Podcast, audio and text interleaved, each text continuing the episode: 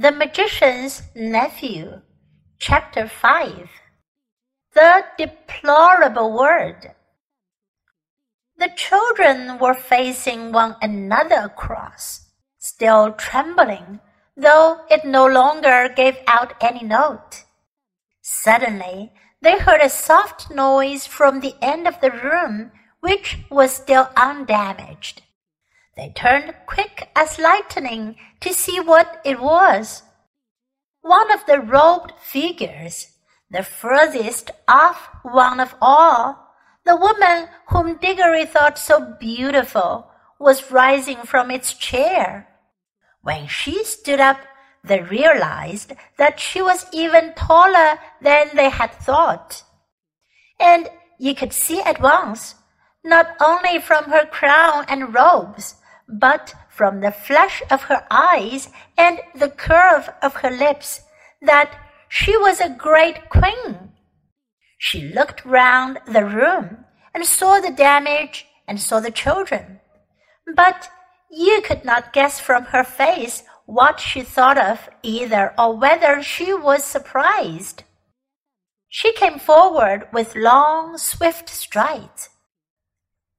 Who has awaked me? Who has broken the spell? she asked. I think it must have been me, said Diggory.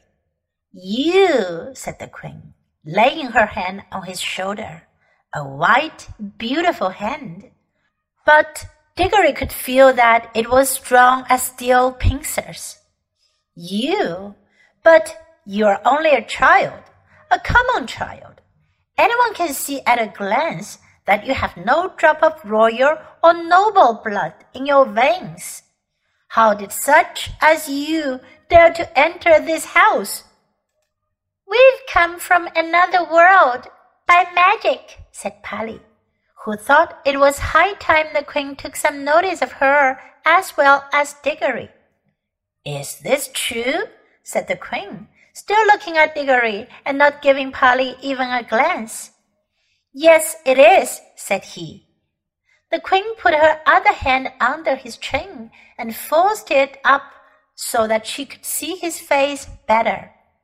Diggory tried to stare back, but he soon had to let his eyes drop. There was something about hers that overpowered him. After she had studied him for well over a minute, she let go of his chin and said, You are no magician. The mark of it is not on you. You must be only the servant of a magician. It is on another's magic that you have traveled here. It was my Uncle Andrew, said Diggory.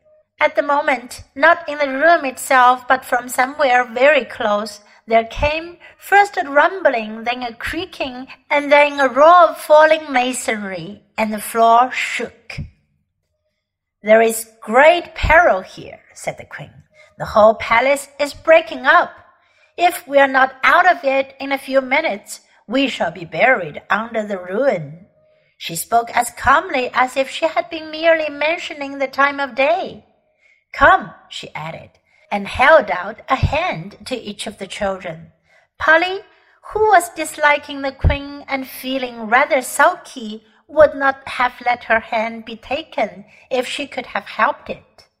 But though the queen spoke so calmly, her movements were as quick as thought. Before Polly knew what was happening, her left hand had been caught in a hand so much larger and stronger than her own that she could do nothing about it. This is a terrible woman, thought Polly.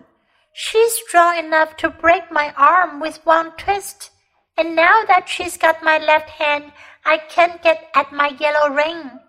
If I tried to stretch across and get my right hand into my left pocket, I mightn't be able to reach it before she asked me what I was doing. Whatever happens, we mustn't let her know about the rings. I do hope Diggory has the sense to keep his mouth shut.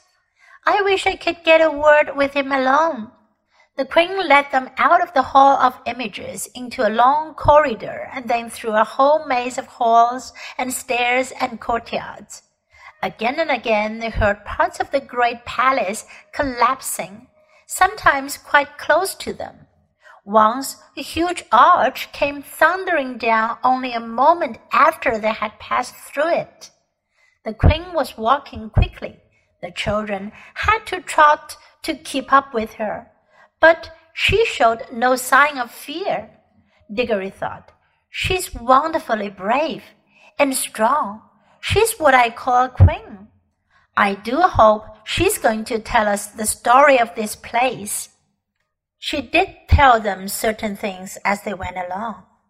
That is the door to the dungeons, she would say, or that passage leads to the principal torture chambers, or this was the old banqueting hall where my great grandfather bade seven hundred nobles to a feast and killed them all before they had drunk their fill. They had had rebellious thoughts. They came at last into a hall larger and loftier than any they had yet seen.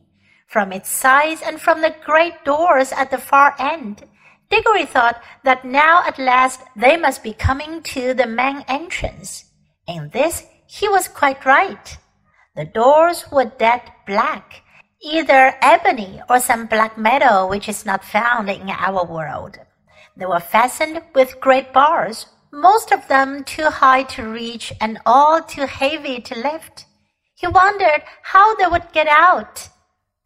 The queen let go of his hand and raised her arm. She drew herself up to her full height and stood rigid.